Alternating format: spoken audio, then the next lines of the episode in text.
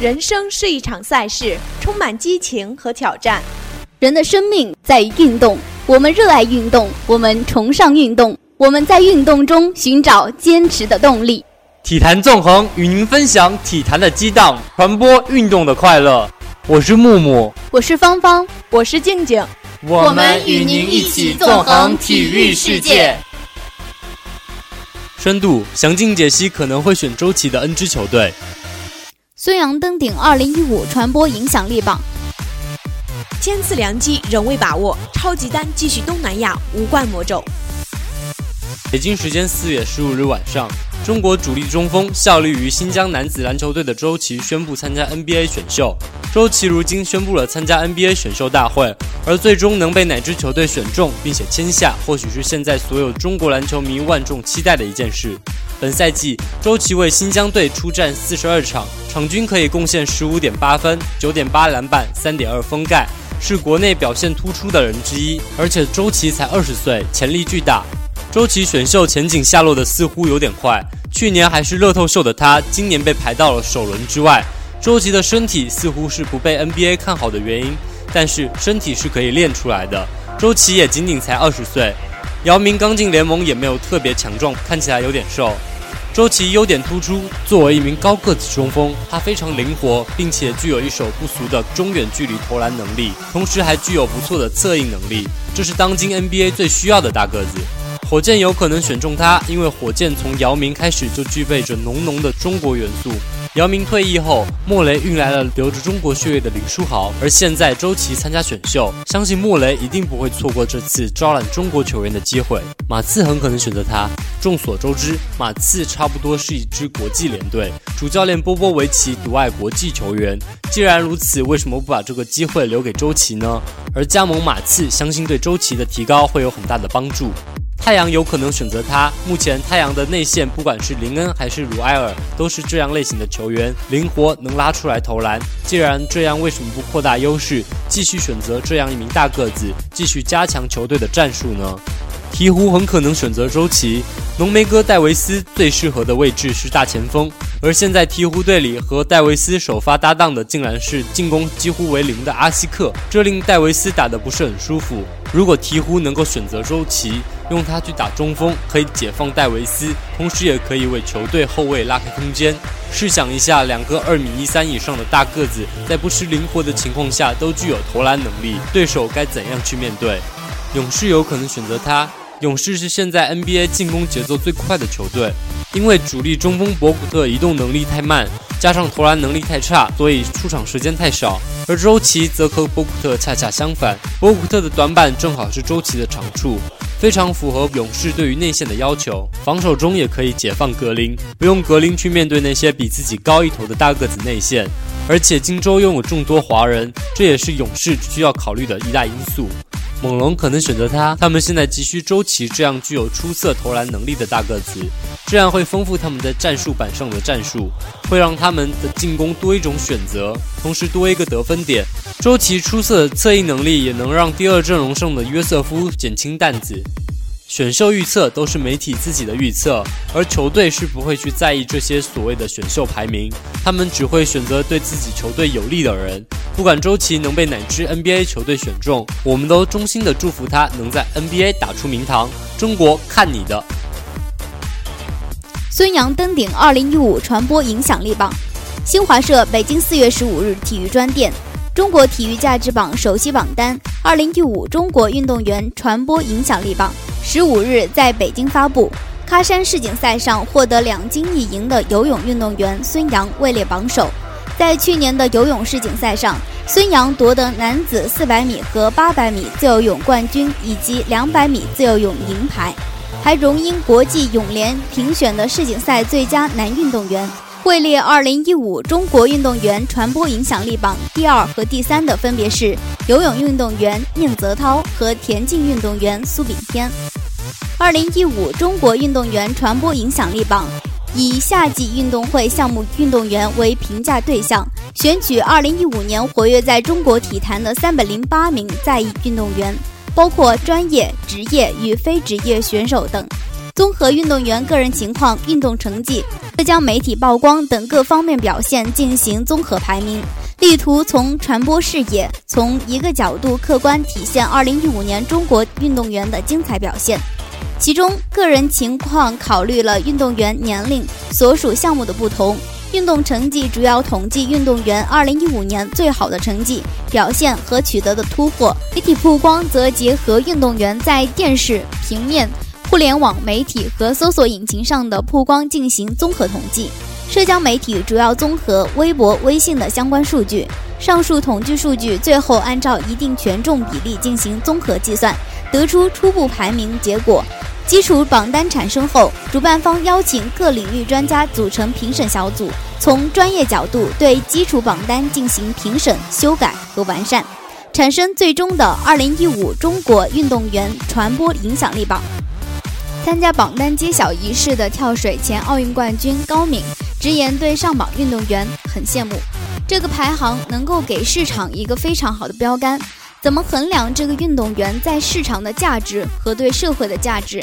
对运动员本身来说，做最好的自己才是最重要的。高敏说：“中国体育价值榜旨在从新闻传播等各角度，通过大数据采集、分析与统计学科学算法相结合，生产并推出包括中国运动员传播影响力榜等在内的一系列体育专业排行榜，为国内体育产业发展提供客观参考。”主办方表示，将不断完善参数设置、权重、数据统计方法，陆续发布中国体育价值榜旗下的中国体育赛事传播影响力榜、中国职业联赛俱乐部传播影响力榜、中国体育企业排行榜、中国体育媒体影响力榜等一系列体育专业榜单。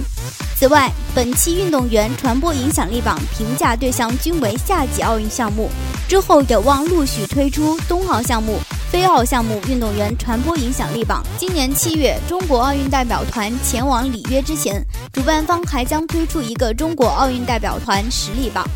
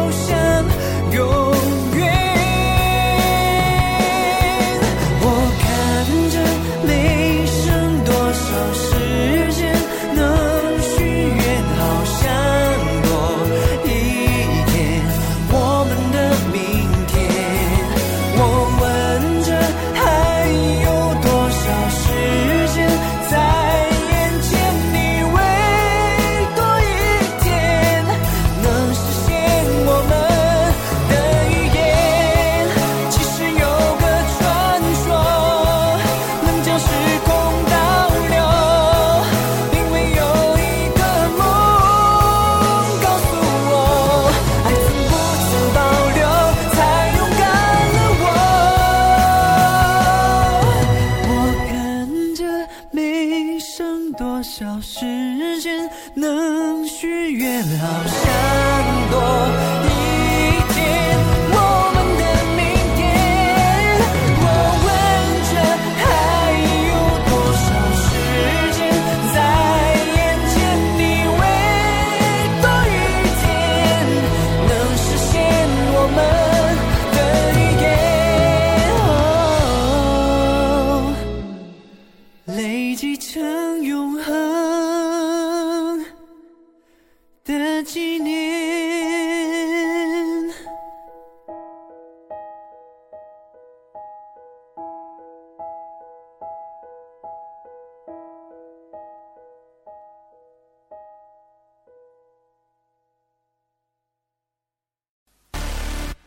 千次良机仍未把握，超级丹继续东南亚无冠魔咒。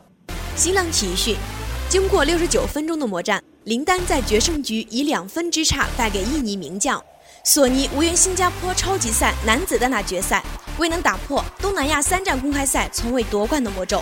超级丹纵横世界羽坛十四年，曾夺得大大小小比赛六十一个单打冠军，却始终拿不到在东南亚举办的公开赛冠军，不能不说是一个缺憾。林丹在战胜印尼的头号男子单打选手苏吉亚托以后，成为闯进新加坡超级赛男子单打四强唯一的种子选手。无疑，这是他最好的一次夺得新加坡超级赛冠军的良机。过去他还从来没有在这里夺冠。当天的半决赛，林丹还是以一贯的稳健的拉调与索尼抗衡，但对手一上来打得很快，进攻相当犀利，很快就拿下了第一局。第二局林丹虽然赢了，但每一分双方都要打十几拍，甚至二十几拍，双方都消耗了大量的体力。要知道，林丹今年已经三十三岁，索尼也已经三十二岁，拼到最后的决胜局，双方就是在拼意志、拼体能。林丹决胜局一度以十四比十一领先，可惜没有坚持到最后。最后几分球，显然索尼体力和进攻更强，以两分之差取得了胜利。这两个人是同一时代的运动员，林丹在2004年成为世界排名第一，而索尼则拿下了2004年雅典奥运会的铜牌。2007年世锦赛决赛就在他们两人之间展开，结果林丹取得了胜利。2009年世锦赛半决赛，林丹再一次击败了对手，并笑到最后。两人过去十一次交手，林丹赢了九次。占据压倒性。不过，在二零一二年以后，索尼就因伤病陷入了低谷，在一年多的时间里几乎没有参加任何比赛，不得不从资格赛打起。在过去的一年多的时间里，他世界排名掉到一百多位，不得不去打低档次的挑战赛。在级别较高的超级赛从资格赛打起，但是成绩也很不理想。目前世界排名也仅在第五十六位。本次比赛他从资格赛打上来，赢了安东尼、佐佐木翔、王征明等好手，才获得了四年来第一次与林丹交手的机会。机会来之不易，能看到他今天拼尽了全力，在最后时刻求生的欲望更强一些。最后战胜林丹时，他冲到场边与家人紧紧相拥。经过长期的低谷之后，他是有多么想赢下这场比赛。自2002年以来，林丹在世界大赛和公开赛共拿到了61个单打冠军，但在东南亚举行的马来西亚、新加坡和印尼公开赛却从来没有拿到过冠军，反倒是在2007年在吉隆坡举行的世锦赛拿到了冠军。他参加新加坡公开赛的次数并不多，在2005年闯进半决赛，结果负于印尼天王陶菲克，未能进入决赛。二零零七年打入八强后，负于泰国的波桑纳，未能进入四强。林丹在新加坡公开赛成绩最好的一次是在二零一一年，那一次他在连胜孙完虎、约根森、桑托索、盖德等众多强手之后，与队友陈金会师决赛，但在决赛之前宣布因肠胃炎退赛，遭到了现场观众的起哄。自那以后，他连续四年都没有参加新加坡公开赛。本次比赛，他在其他强手纷纷出局、手握大好的机会的情况下，未能异常夙愿。或许只能说是命运使然。毕竟，对于三十三岁的林丹来说，在参加新加坡公开赛的机会也不多了。